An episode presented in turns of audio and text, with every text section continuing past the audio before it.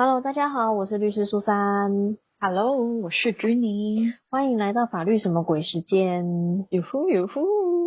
咦，想说这几天就是前阵子连假，大家应该网络上就是没事就会买很多东西吧？哎，是在说谁啊、我，就是自从当妈以后，真的非常常在逛网拍这些东西。很舒压哦。对，而且因为就是小朋友的东西，真的永远就会觉得好像缺了什么，缺了什么这样子。都很欠买。对，然后所以就在这当中，在购物 shopping 的同时，突然想到，哎，有一个法律知识要跟大家分享一下，好，是哪关于什么呢？关于网拍。哦，大家一定都接触不了了吧？对啊，就是网拍，我觉得就是现在大家很常在逛，甚至有些人可能他会去做网络的卖家，但是嗯。就有没有想过说，有时候其实在这个拍卖的过程当中，不小心，或许你在卖东西的时候已经触发了。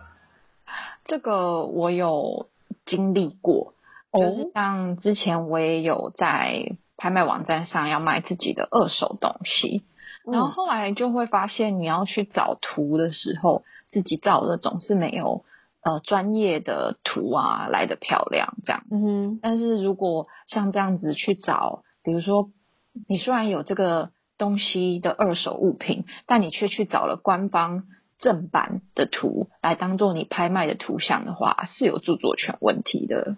嗯，对啊，而且其实我觉得这个问题就是这个观念好像还蛮多人都不知道的，所以才想说来跟大家讲一下。对，就是当时在拍卖网站上，就是拍卖网站是第三方的责任嘛，但他们就一直呼吁大家，虽然你是二手拍卖，但是不要去使用官方的图，或者是非你自己个人所产生的图片，这样这里面有著作权法的问题，就交没给律师苏珊今天来解答一下。没有错，因为我们著作权其实它就是一个，嗯，蛮怎么讲，蛮有趣的一个法律吧。因为一个权利 你确定有趣？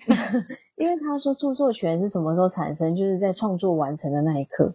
所以只要这个著这个东西这个图片，它在创作完成的那一刻起，它就有著作权发生的。可是其实这会很尴尬的是，就是我怎么知道它什么时候完成的？一个深夜的旷世巨作怎么办？对，所以在这个部分，就是因为著作权它不是采登记主义，它就是采完成主义，所以也就是只要一完成，它的权利就产生了。所以通常如果未来在发生著作权的问题的时候，其实就会是举证是一个蛮重要的东西。对啊，你要怎么样主张说，哎、这个是我的作品、哎，我拥有这一张图、这一张照片的著作权。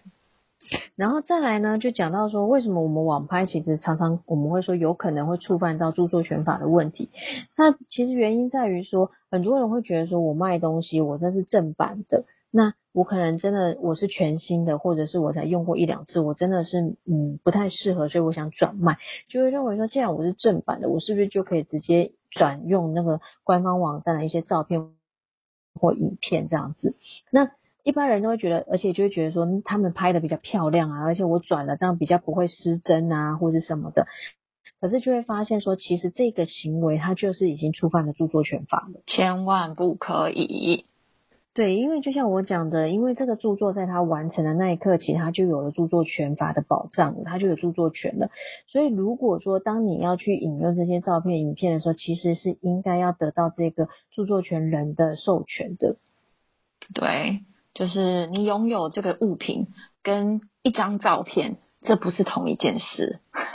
嗯，对，所以如果说今天你直接这样引用，那你就会就是触抵触到那个人的著作权了，就是伤害到他的著作权。其实他是有可能来告你的。而且他如果有备而来，他可以主张他是这个照片的著作权人的话，那你就糟糕喽。对啊，而且其实这部分除了说可能会有民事赔偿，甚至还有可能会有刑事责任。哦，听起来不妙啊！对啊，所以我们才会说，就是尽量啦。如果说你真的是要转卖这个东西的话，可以的话，你就是自己拍照啦。没错，你也成为一张照片的著作权人吧？没有错。那在这个情况下，如果真的因为你这个网拍，然后你引用的照片可能受到一些警告通知或是被告的话，哈，其实在这个部分会跟大家讲，因为著作权法的规定，它其实是讲到是需要告诉乃论的，所以呃，大部分的条文来讲的话，其实除非他真的有来告你。那你才有可能会有就是被判刑啊，或者什么罚金的问题。那如果说你今天只是收到人家的律师函这一类的东西的话，其实你就是赶快删除啊，就是跟人家道歉或是什么，或是达成和解之类，这些其实都是可以把这件事情解决掉的。对，快听快听专业的建议，千万不要任性跟嘴硬。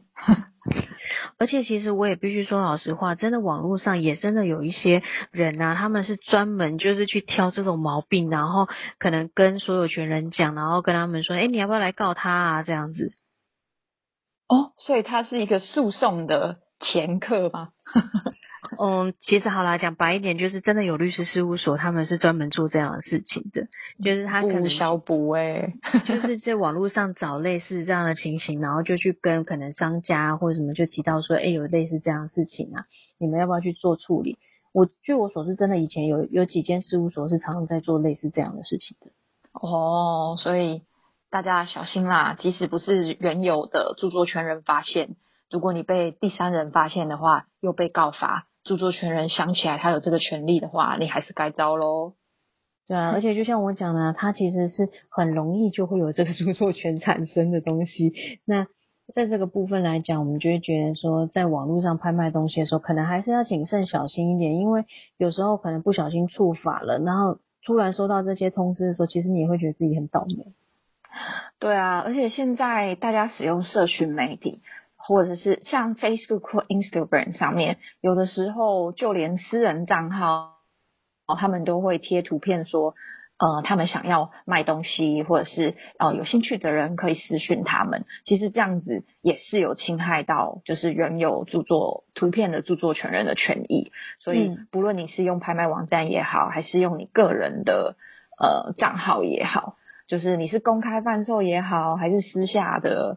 协议也好都不行，我觉得就是嗯，大家不要有一种侥幸的心态啦，就是还是自己勤劳一点，自己拍照片吧。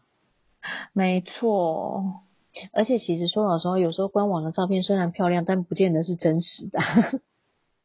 而且啊，其实现在科技日新月异，就是他们其实会知道有谁偷用他们的照片。跟有谁就是偷引用他们的著作，其实现在这个都是大的公司的法务，其实都是还有著作权的部门啊，都是非常谨慎的。嗯，对啊，所以还是在这边奉劝大家，如果你要成为卖家的时候，卖相关的东西最好照片还是自己拍啦。除了成为卖家之外，平常就算你自己发文，也不要乱偷别人的图，好吗？真的，而且最好是你真的要引用一些照片、影片的时候，最最好真的是还是要载明你的出处啦。对啊，不要以为好像是一张就是啊没有人写了署名的照片，你就可以偷用，没这回事哦。嗯，对啊，这就是这个应该算是生活小常识了吧？因为毕竟现在大家几乎都在网拍。对啊，或者是你使用自己的社群媒体的时候，都是像这样。那不要一时就是好像便宜行事，就说哦，对啊，这是我的照片哦，这是我什么时候拍的？嗯，不行哦。嗯，所以想说赶快，难得诶，刚好我有触碰到这件事情，想说来跟大家分享一下。先苦口婆心的呼呼吁一下，免得如果事到临头了，大家又会觉得很很痛苦、很辛苦啊。对呀，好啦，今天真的算是生活小常识啊，那就到这边喽。